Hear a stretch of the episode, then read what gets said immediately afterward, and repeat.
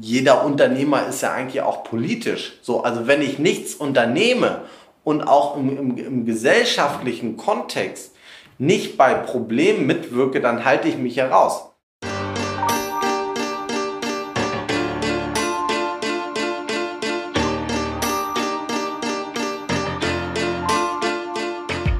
Wir wollen es alle und wir müssen es auch. Essen und trinken. Tagtäglich beschäftigen wir uns damit, was auf den Teller bzw. ins Glas kommt. Für die meisten von uns geht es um mehr als pure Nahrungsaufnahme. Essen ist eine emotionale, persönliche, kulturelle, ethische oder auch politische Angelegenheit. Daher will ich mal behaupten, dass jeder dazu eine Meinung hat. Herzlich willkommen zu Einmal alles bitte, einem Podcast vom Genussguide Hamburg. Zu Gast sind bei mir Köche, Promis, Foodies, Aktivisten, Unternehmer und, und, und. Mein Name ist Jasmin Schamsi, ich bin Food- und Kulturjournalistin bei der Szene Hamburg und möchte euch gerne Menschen vorstellen, die uns alles geben. Starke Meinungen, Gefühle und Insidergeschichten.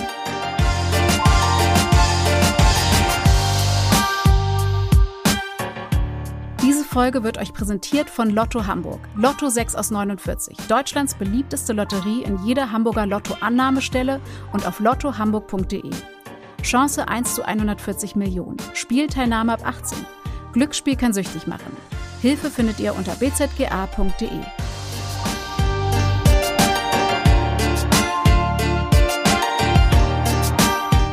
Als Kinder haben wir ihn geliebt, den sieben Zwergesaft von Völke in den kleinen orange-roten Tetrapacks. Manchmal, wenn ich einen nostalgischen Moment habe, gönne ich mir so ein Päckchen. Die gesunden Säfte des Bio-Unternehmens, das 1936 von zwei Freigeistern im Wendland gegründet wurde, gehörten für mich lange in die alternative Ecke. Bis zu dem Zeitpunkt, als Biozisch auf den Markt kam und man die schick gestalteten Limos auch in hippen Cafés entdeckte. Das war Anfang der 2000er, interessanterweise etwa zeitgleich mit der Markteinführung der allseits bekannten Bionade. Seitdem führt die Marke Völkel kein Nischendasein mehr, im Gegenteil. Vielmehr profitiert sie von der seit Jahren steigenden Nachfrage an sogenannten Wellness-Getränken, Self-Care-Smoothies oder Immunbooster-Shots. Und dann sehe ich vor kurzem, dass ein international bekannter Techno-DJ, Dominik Eulberg, gemeinsame Sache macht mit den Völkelbrüdern. Letztere setzen sich aus einer Horde Jungs zusammen, denen der Schalk im Nacken sitzt. Und ich weiß auch, wer den dahin gepflanzt hat. Aber dazu später mehr. Zurück zu den Promi-Verbindungen. Was ist da los? Wer steckt hinter dem Marketing und wohin will das Unternehmen? Raus aus der Öko-Ecke? An einem heißen Junitag setze ich mich in den Zug nach Hitzacker bzw. Höbeck, einer idyllischen Ortschaft direkt an der Elbe, quasi auf halber Strecke zwischen Hamburg und Berlin. Dort treffe ich nach einem Ausflug aufs Rhabarberfeld und ins Tanklager Jurek Völkel, der für den Bereich Vertrieb und Marketing verantwortlich ist. Die erste Aufgabe ist immer, dass unsere Getränke einfach lecker sind und überzeugen. So. Und halt, dass wir keine Aromen einsetzen, auch keine natürlichen Aromen, keine Ascorbinsäure, im Idealfall keine Konzentrate, also ist ja auch im Bio-Bereich ganz viel erlaubt. Äh, das heißt, aber als erstes muss erst das Produkt überzeugen. So, und mit Biozisch können wir sozusagen Menschen im Café kennenlernen, können wir Menschen in der Bar kennenlernen. Äh, und irgendwann sagen sie mal, was ist denn dieses Biozisch und wer ist dieser Vögel? Und gucken mal nach. Ähm, aber wir müssen auch ganz ehrlich sagen, wir sind halt kein hippes, marketinggetriebenes Startup. Ja? Also es gibt da andere Marken, äh, wo du durch und durch spürst, dass sie durch und durch designt wurden und die schicke Flasche und ein schicker Aufdruck. Also äh, wir sind halt Saftjungs, so. Du warst ja heute mit auf dem Rhabarberacker und unsere Passion ist es halt, äh, mit den Bauern zu reden, mit den Landwirten zu gucken, wie wir sozusagen, welchen Preis brauchen die, um einfach langfristig ordentlich vernünftig wirtschaften zu können, um auch sozusagen verantwortungsvoll Ackerbau zu betreiben, so wie wir uns das wünschen, wie die sich das auch wünschen. Und wir schauen dann, äh, wie wir diese Rohwaren veredeln. Jakob hat es euch ja gezeigt mit dem Rhabarber. Und, und dann gucken wir im Vertrieb, wie wir die Kunden auf unsere Produkte aufmerksam machen. Ähm, aber ja, wir sind da halt, wir sind halt Saftjungs, ja. Wir haben 17, 18, 19 verschiedene Biozischsorten. Also wir handeln ganz, ganz oft wirklich äh, wirtschaftlich unvernünftig. Äh, ich habe gehört, weil, im Jahr äh, bringt ihr so 20 neue Produkte ja, durchschnittlich hm. raus.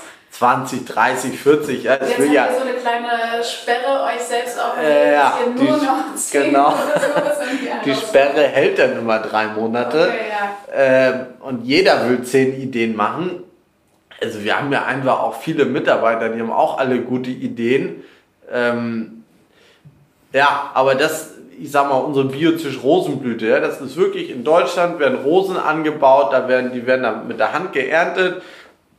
Dann machen wir einen echten Rosenblütenauszug.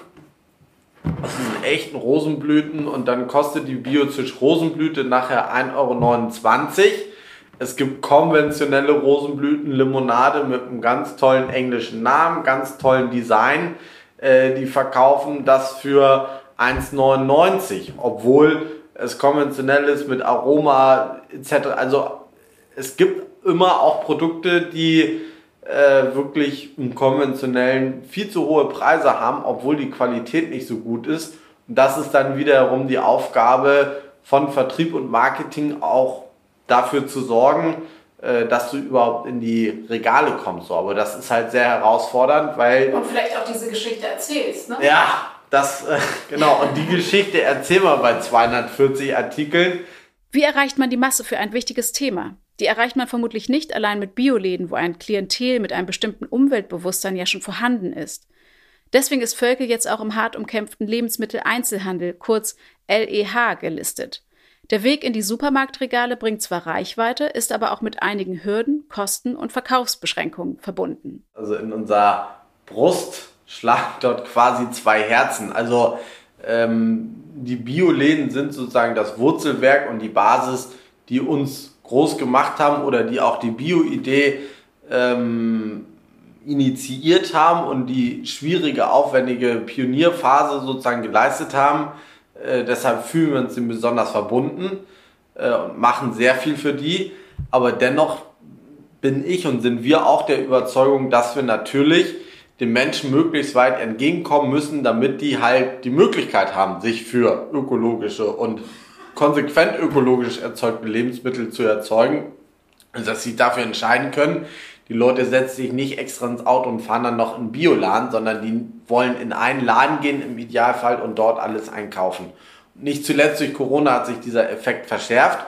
Deshalb haben wir schon seit längerem zum einen eine Zweitmarke äh, für gutes Trinken, gutes Tun, für den LEH kreiert, aber haben, merken halt auch, dass natürlich äh, wir weder die Marketing-Power noch das, also wir haben nicht das Geld, um neben Völkel weitere Marken richtig bekannt zu machen. Und deshalb äh, gucken wir schon, dass wir auch die Marke Völkel und einfach unsere Stammprodukte, ähm, ich sag mal, im, im konventionellen Bereich zunehmend vermarkten, dort, wo wir auf jeden Fall merken, dass die Kunden wirklich Interesse haben. Was meinst du mit konventioneller Bereich? Also, also ich sag mal, ein Edeka, ja. ein Rewe, ja. äh, aber halt unter der Prämisse, dass wir, äh, ja, also wir wollen, wir, wenn jemand Preisvorstellungen hat, die wir nicht erfüllen können, weil wir dann nicht mehr Vögel sein könnten, äh, dann machen wir das halt nicht mit. So, und ähm,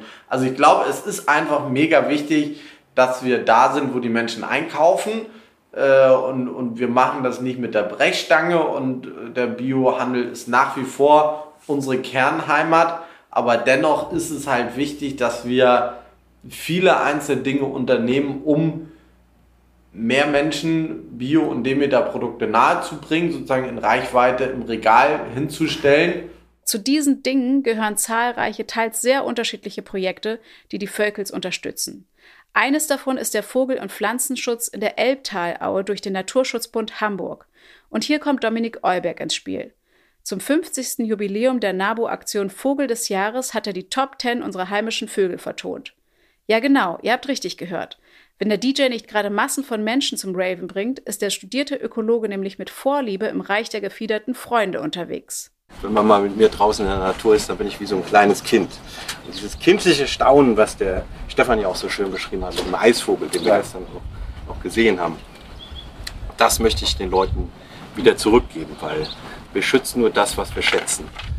Das ist das Tolle, wenn man anfängt, ich kann das jedem nur empfehlen, sich mit den Vögelgesängen ein bisschen äh, da reinzuarbeiten dann irgendwann hat man immer ein Entertainment-Programm. Es ist, ich gehe immer raus, ich brauche keinen Fernseher, ich brauche kein Radio.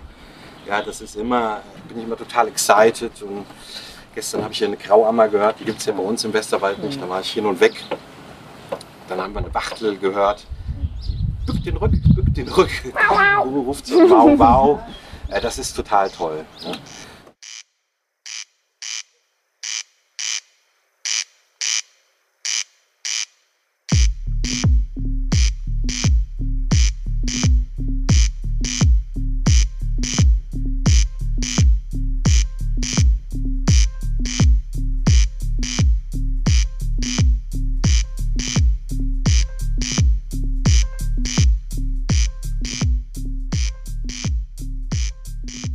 Mit Dominik war schon wirklich ein Glücksfall, weil er halt auch so ein ja, begeisterungsfähig und so ein lieber Mensch ist, der sich wirklich inhaltlich interessiert. Äh, aber wir haben einfach die Herausforderung, sozusagen, wenn du wenig Budget hast für Anzeigen, für Marketing, für Werbung, äh, dann bist du halt auch irgendwie auf Leute angewiesen, die du infizieren kannst. Meine Hoffnung ist, äh, oder das ist auch was wir merken, dass Menschen das natürlich merken, wenn man äh, etwas aus Überzeugung tut. So, also wenn man das mit Liebe tut, wenn man merkt, da ist, da steckt Liebe sozusagen drin. Ja, also äh, das ist ja, ich würde zum Beispiel behaupten, dass wirklich Kinder schmecken können, ob du etwas mit Liebe so zubereitet hast. So gerne liebevoll einfach. Ja, also Essen ist halt nicht einfach nur Kalorien, ja, sondern das ist wirklich es wissen wir alle, wie toll Essen sein kann und wie das einen begeistern kann. Und äh, genauso sehe ich das halt. Ähm, das Essen von Mama und Papa ist immer das Leckerste. Es wird ja, das ganze Leben lang das Leckerste genau. bleiben. und äh, genauso sehe ich das halt beim Marketing. Wir haben äh, quasi ja, kein richtiges Marketingbudget oder kein großes, nicht annähernd vergleichbar äh, mit denen von anderen großen Marken. Äh, aber das, was wir haben, das versuchen wir halt, ja, nicht, nicht klassisches Marketing zu machen, sondern wir verbinden es, ja. Also es ist ja, ich sag mal, wenn wir jetzt Vögel äh, und auf das Thema Vögel aufmerksam machen, das ist ja nicht automatisch, kauf jetzt bitte Vögelsaft, ja. Aber wir betreiben Natursensibilisierung, wir betreiben, versuchen sozusagen auch diesen gesellschaftlichen Wandel ein bisschen zu unterstützen und bei den Menschen auch im Bewusstsein anzukommen, die für diese Ideen ja empfänglich sind. Was hat Dominik Eubeck mit Aldi zu tun? Eigentlich überhaupt nichts. Aber beide schaffen es, eine breite Masse zu erreichen und ein bestimmtes Bedürfnis zu stillen. Da möchte Jurek Völkel andocken. Produkte aus nachhaltiger Landwirtschaft sollen seiner Meinung nach für alle zugänglich sein und nicht nur für einen elitären Kreis von Konsumenten, die das nötige Kleingeld haben oder in einem entsprechenden Lebensumfeld aufgewachsen sind. Die Menschen brauchen ja einfach Getränke. So, und, und ich sag mal, 90 oder 85 der Prozent der Getränke werden äh, konventionell produziert und werden leider zum Teil nicht nachhaltig produziert. Und äh, um dort den Anteil nachhaltig erzeugter Getränke zu erhöhen. Das muss ja nicht immer von uns sein, ja. Also ich sag mal, wenn äh, andere Getränke oder Limonadenmarken jetzt Bioprodukte auf den Markt bringen, dann ärgere ich mich nicht, sondern ich finde das gut, weil letztendlich haben alle verschiedenen Marken eine Reichweite und, und äh, erreichen viele Konsumenten, haben Kunden, die ihnen vertrauen. Und es ist einfach wichtig, diese nachhaltigen Gedanken in alle Bevölkerungsschichten, in alle Kaufkreise, in jeden Kühlschrank zu bekommen. Ja? Und es ist doch super, dass Aldi und der Discount und Lidl das alle auf Bio und Vegan verstärkt setzen. Natürlich kann man sagen, es ist manchmal ein bisschen, kann man nicht jedem so ganz ehrlich abnehmen, wenn er irgendwie 30 Jahre lang, äh, ich sag mal, fragwürdig mit Lebewesen umgegangen ist oder sehr konventionelle Wirtschaftsweisen unterstützt hat, wenn der dann Bio macht, dann ist das vielleicht kein unbedingt nicht der mega Überzeugungstäter. Aber dennoch ist ja auch das notwendig, dass man einfach sozusagen sagt, nicht nur Bio von den Oberökos ist gut, sondern äh, irgendwie müssen wir ja wirklich diese 85 Prozent begeistern. Aber siehst du das nicht kritisch, dass Unternehmen wie Aldi und Lidl auch viel Greenwashing machen, also größtenteils. Also kann das nicht auch einfach so ein Segment ein bisschen kaputt machen? Und auch Standards? Also ich meine. Ähm ja, also die Standards, also ich sag mal, ich finde, die, die guten Standards, die gehören ja keinem. So, also es ist, es ist dennoch gut, dass einfach überall, wo Lebensmittel verkauft werden, Menschen mit dem Thema der Nachhaltigkeit in Berührung kommen wird. Weil, wenn wir sagen, ja, aber Lidl und Aldi, vielleicht meinen die das nicht ganz so ernst wie ein Bioladen, der Bio mitbegründet hat quasi, die Menschen werden halt trotzdem dort einkaufen. Ja, also ich sag mal, 80, 90 Prozent der Deutschen kaufen ja regelmäßig auch im Discount ein. Das heißt, wir werden diese Menschen halt nicht, nicht ähm, davon überzeugen, die Einkaufsstätte zu wechseln, weil es dort etwas Bestimmtes nicht gibt. Da müsstest du schon sehr überzeugend sein. Und man muss ja auch sagen, dass diese ganzen Handelshäuser in den letzten Jahren ja auch einen sehr guten Job gemacht haben. Sie haben halt das Bedürfnis der Kunden entdeckt, was sie gerne mögen, ob man das jetzt gut heißt oder nicht, aber die haben ein großes Vertrauen ihrer Kunden. Ja, frag mal einen Aldi, einen Lidl-Kunden, einen Netto-Kunden, die sagen, ja, ich gehe hier gerne hin, weil, so, das, das, das finde ich gut. Und wenn die jetzt sagen, wir setzen auf Biolandqualität, wir setzen auf Bio, das hat mehr Stimme und mehr Gewicht bei deren Kunden, als wenn Völkel irgendwie im Bioladen schreit, jetzt kauft mal bitte mehr Bio. Das hören die gar nicht, das sehen die gar nicht.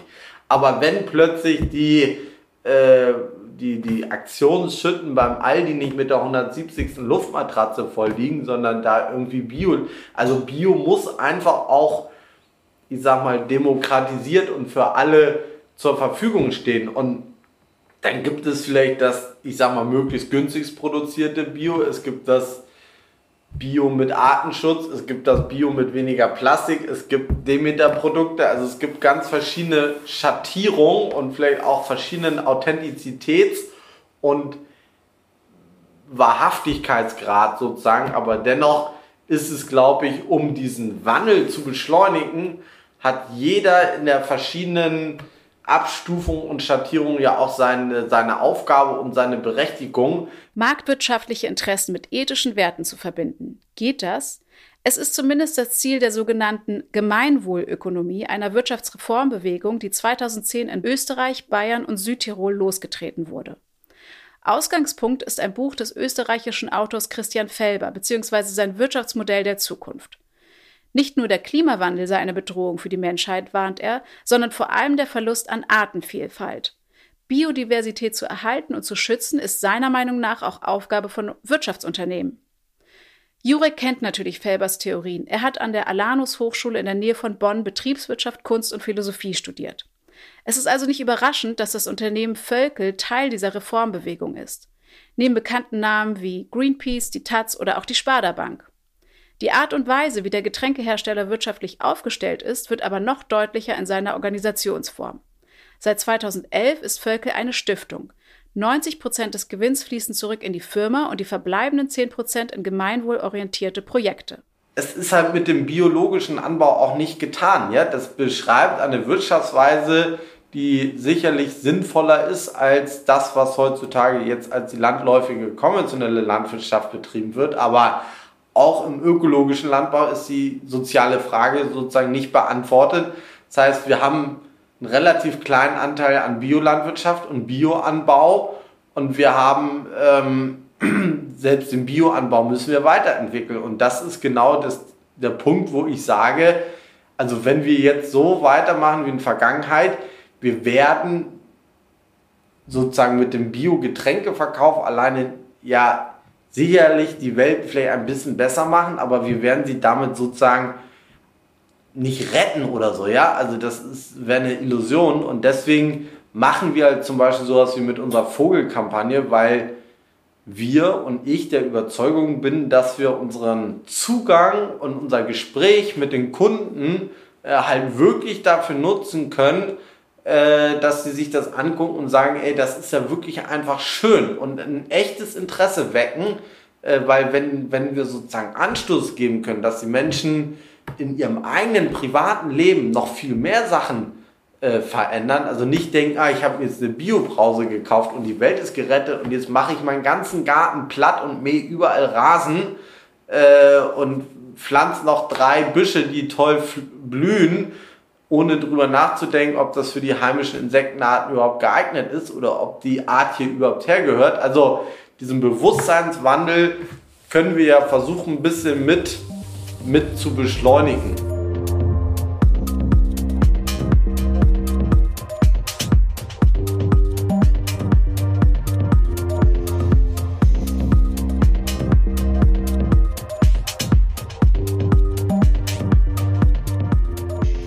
Mein persönlicher Eindruck von Jurek? Er hat irgendwie etwas jungenhaft Optimistisches an sich, eine Eigenschaft, die er auch dann nicht ablegt, wenn er über dringende Themen redet. Da ist ein großes Vertrauen in eine bessere Zukunft, das aus ihm spricht. Ist er ein Idealist, ein visionärer Unternehmer? Vielleicht beides. Auf jeden Fall wirkt er authentisch. Manchmal klopft er sich auf die Brust, wenn ihm ein Anliegen besonders am Herzen liegt. Das machen seine Brüder und sein Vater Stefan übrigens auch. Letzterer unterbricht zwischendurch unser Gespräch, weil er seine Schlüssel auf dem Schreibtisch liegen lassen hat. Die erwartungsvolle Stille nutzt er schelmisch grinsend, um Faxen zu machen. Sehr zu meiner Belustigung. Ist das das Erfolgsrezept der Völkels, sich selbst nicht so ernst zu nehmen, für die eigene Sache aber voller Inbrunst einzustehen? Gesunde landwirtschaftliche Strukturen zu fördern, steht ganz oben auf ihrer Agenda. Seit Jahren verschwinden immer mehr Bauernhöfe von der Bildfläche. Davon sind vor allem kleine, familiengeführte Höfe betroffen, die aufgrund ihrer Größe von der Direktzahlung und Subvention aus dem Agrartopf der Europäischen Union kaum profitieren. Absurd, denn die Agrarpolitik macht nämlich den größten Posten im EU-Haushalt aus. Das Geld ist reichlich vorhanden, geht aber vor allem an Großbetriebe, die wachsen und wachsen, frei werdende Anbauflächen einverleiben, Menschen mit Maschinen ersetzen und Monokulturen und Massentierhaltung begünstigen. Kleine Betriebe können da einfach nicht mithalten. Wenn dann noch die großen Handelsketten um die Ecke kommen und die Landwirte mit Dumpingpreisen unter Druck setzen, ist das oft der Todesstoß. Artgerechte Tierhaltung, Biodiversität im Ackerbau, Vermeidung von Pestiziden, das klingt alles toll, das wollen wir alle. Die Realität sieht aber leider anders aus. Dominik Euberg und Stefan Völkel veranschaulichen das Dilemma. Weil die Landwirte, die tun ja jetzt nicht Pestizide austragen, weil sie Masochisten sind, sagen, ich finde das geil, jetzt mal Insekten zu quälen, sondern die machen das ja auch einer aus einer Not heraus, weil sie ihrer Tochter vielleicht den Klavierunterricht finanzieren müssen oder die teure Maschinen abfinanzieren müssen. Das heißt, wir müssen den Landwirten diese Not nehmen, dass sie überhaupt nicht da in Bedrängnis kommen. Und deswegen finde ich das so toll. Darf ich da eins zu sagen? Ja, bitte. Aus meiner Sicht ist es wirklich ganz oben in Brüssel die Förderpolitik. Ja. Nicht der Landwirt, der hier so und so agiert, sondern die Förderpolitik ganz oben, die die Megaflächen werden gefördert und ich sage mal ganz vereinfacht, der Kleinbauer, der Diversität entwickeln könnte und würde, auch der größere, die werden weniger gefördert. Das, da liegt die ganz große Krux drin und das müssen wir ändern. Ein paar Wochen nach meinem Besuch in Höbeck haben sich die EU-Staaten und das Europaparlament übrigens auf eine Agrarreform geeinigt. Mit dieser sollen bis zu 25 Prozent der Direktzahlung für die Landwirte an Umweltauflagen gebunden sein. Außerdem soll es erstmals eine verpflichtende Umverteilung der Direktzahlung geben. Während bisher rund 80 Prozent der Fördermittel an ungefähr 20 Prozent der Betriebe gingen, sollen jetzt gezielt Bäuerinnen und Bauern mit kleinen Höfen unterstützt werden. Neben der Politik hat auch die Wirtschaft ihre Hebel, die sie für die richtigen Zwecke und Strukturen bedienen könnte. Mit 350 Mitarbeitern und einem riesigen Netzwerk an Anbaupartnern aus aller Welt verfügt auch Völkel mittlerweile über einen gar nicht so geringen Einfluss jeder Unternehmer ist ja eigentlich auch politisch. So, also wenn ich nichts unternehme und auch im, im, im gesellschaftlichen Kontext nicht bei Problemen mitwirke, dann halte ich mich heraus. Also die Aufgabe von Völkel ist es sicherlich nicht, äh, durch Spenden die Welt zu verändern, sondern äh, der größte Einfluss, den wir haben, ist halt unser Einkaufsbudget. So, also äh, was sind 100.000 Euro gegen 30, 35, ich weiß nicht genau, für wie viele Millionen Euro wir jedes Jahr Früchte und Obst und Gemüse einkaufen, aber äh, das ist halt der krasse Einfluss. Ne? Was für Strukturen, wie sieht es auf der Farm aus, wie wird mit den Menschen umgegangen? Ist das ein Agroforest-Projekt, zum Beispiel in Brasilien, wo mein Vater gerade war und wieder Mate nachgepflanzt hat? Also es gibt ja überall auf der Welt mega gute nachhaltige Projekte, wo Leute versuchen, ja, Sachen zum Positiven zu entwickeln, wo irgendwie Kleinbauerstrukturen unterstützt werden, wo nachhaltige Landwirtschaft neu etabliert werden soll. Und da dann immer bereit zu stehen und sagen, hey, wir unterstützen euch auch in der Anfangsphase, wir äh, helfen vielleicht auch finanziell, wir machen langfristige Abnahmeverträge. Ähm, also das ist so unser Kerngeschäft, dass wir sozusagen mit jedem Euro, den wir im Einkauf ausgeben, dass dort was Positives passiert und nicht, dass wir erst, ich sag mal, oh, kostet es was wolle, billig einkaufen und nachher spenden wir 100.000 Euro und schreiben das groß auf die Website. Also das ist ja so, ähm, Spenden ist gut, das brauchst du ja auch, dass irgendwo bedingungslos manchmal Mittel entstehen ohne Gegenleistung, dass da einfach Initiativen unterstützt werden. Aber ich muss das jetzt auch nicht immer gleich aufs Etikett schreiben, weil ich mal irgendwie 10.000 Euro an Kältebus gespendet habe. So, also das ist ja, ja, tu Gutes, aber rede nicht immer drüber. Ist ja auch mal. Ja, ich, verstehe schon, worauf du hinaus möchtest. Ähm, ich glaube, manchmal ist es, glaube ich, ganz schön, die Geschichte zu erzählen. Also ich fand es jetzt zum Beispiel total spannend, was der Bruder erzählt hat, auch so gerade was jetzt diese Handelsbeziehung mit den Anbaupartnern irgendwie auch mhm. betrifft. Ne? Mhm. Also dass ihr da versucht, eine, für eine Kontinuität und Stabilität zu sorgen und Ruhe auch, wie er das auch genannt hat, ähm, dass so ein Landwirt auch wenn er mal eine schlechte Ernte hat, auch weiß, dass ihr da irgendwie aushelft oder dass man einfach langfristige Verträge macht, dass es irgendwie fair ist und man eben nicht versucht, so billig wie möglich einzukaufen und es so teuer wie möglich ja, und zu das, verkaufen. Das ist wirklich nicht selbstverständlich, ne? Nein, ne? weil genau. das ist für, für Landwirte wirklich Ein pervers, Problem, ne? wenn die eine super Ernte haben, alle Bauern haben eine super Ernte und die Preise donnern in den Keller äh, dann müssen die ja versuchen, bei der knappen Ernte die Preise möglichst nach oben zu treiben, um irgendwie das blöde Jahr wieder reinzuholen. Also äh, genauso wie wir uns vom Handel und von den Kunden wünschen, dass sie uns vernünftige Preise zahlen, damit wir halt, so wie es ja auch gewünscht wird, nachhaltig und, und fair wirtschaften können. Genauso müssen wir halt auch bei den Bauern hingucken und, und einfach so, dass man sich ins Auge gucken kann und sagen kann, ja, mit dem Preis komme ich gut zurecht damit kann ich überhaupt auch erfüllen, was ihr von mir wünscht. So, weil wir brauchen, ich meine, da kann man ja mal einen Podcast mit einem Schwanebauern machen oder so. Die müssen ja einfach auch Tier, tierwohlfreundlichere Haltung kostet Geld. Also alles, was wir an Mehraufwand verlangen als, als Konsumenten, als Gesellschaft, das müssen halt die Menschen, die es leisten sollen, auch auch bezahlt bekommen. Ne? Das ist ein äh, wichtiges Thema für dich, ne? Tierwohl. Naja, ich meine, äh, das finde ich einfach. Also privat ist, auch einfach? Ja, ich finde, das ist einfach ein ganz, ganz, ähm, ganz krasses Beispiel eigentlich für die Diskrepanz zwischen dem, wo alle Menschen sagen, oh ja, das ist gut und die Schweine haben es ja gut, wenn sie irgendwie so Schweine in einem Koben sehen, wo wirklich Stroh drin ist und die irgendwie glücklich sind. Und dann sieht man im Supermarkt die eingepackte Wurst.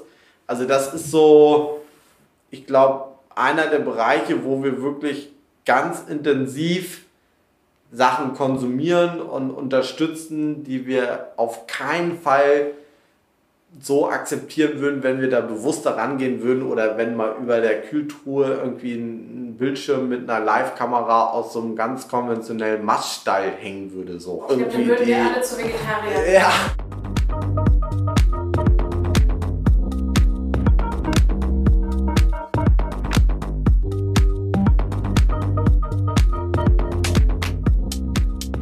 Wer steckt hinter den Produkten, die ich täglich konsumiere und welches Mindset wird mir da vermittelt? Wen oder was unterstütze ich mit meinem Geld? Was beeinflusst meine Kaufentscheidung?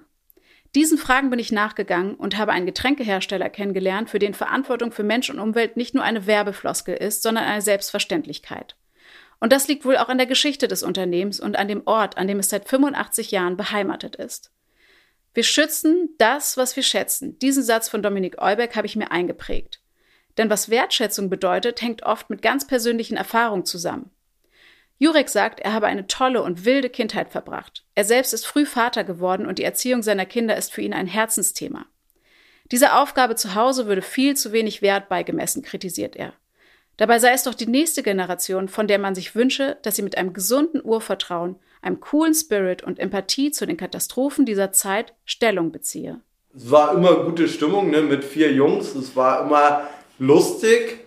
Ähm, also Kindheit war einfach der Wahnsinn. So, also das Beste war, glaube ich, so dieses krasse Vertrauen äh, von meiner Mutter, von unserer Mutter, von unseren Eltern, dass wir wirklich ziemlich viel durften. Aber da habe ich wirklich auch viel meinen großen Brüdern zu verdanken. Und äh, ich meine, wenn dein großer Bruder auf dem Hinterrad mit seinem Moped durchs Dorf fährt, so, dann regt sich deine Mutter halt nicht mehr auf, wenn du äh, einfach, ich sag mal, mit 50 km/h nicht auf dem Hinterrad rumfährst. So. Vielen Dank, dass ihr in den Podcast vom Genussguide Hamburg reingehört habt. Ich hoffe, ich konnte ein paar Denkanstöße geben. Wenn ihr Fragen, Anregungen, Lob oder Kritik loswerden wollt, schreibt uns doch gerne eine Mail an redaktion.genussguide-hamburg.com. Außerdem findet ihr weiterführende Artikel zu den angesprochenen Themen, aktuelle Neueröffnungen, Restaurantbewertungen, Top-10-Listen und vieles, vieles mehr unter genussguide-hamburg.com und in unseren Social-Media-Kanälen. Ich freue mich auf die nächste Folge und ihr bleibt mal schön gesund.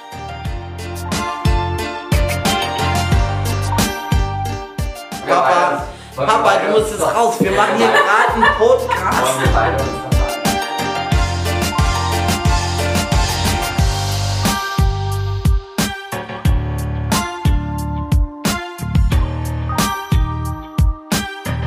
Bedanken uns für die Unterstützung dieser Folge bei unserem Partner Lotto Hamburg. Lotto 6 aus 49. Deutschlands beliebteste Lotterie in jeder Hamburger Lotto-Annahmestelle und auf lottohamburg.de. Chance 1 zu 140 Millionen. Spielteilnahme ab 18. Glücksspiel kann süchtig machen. Hilfe findet ihr unter bzga.de.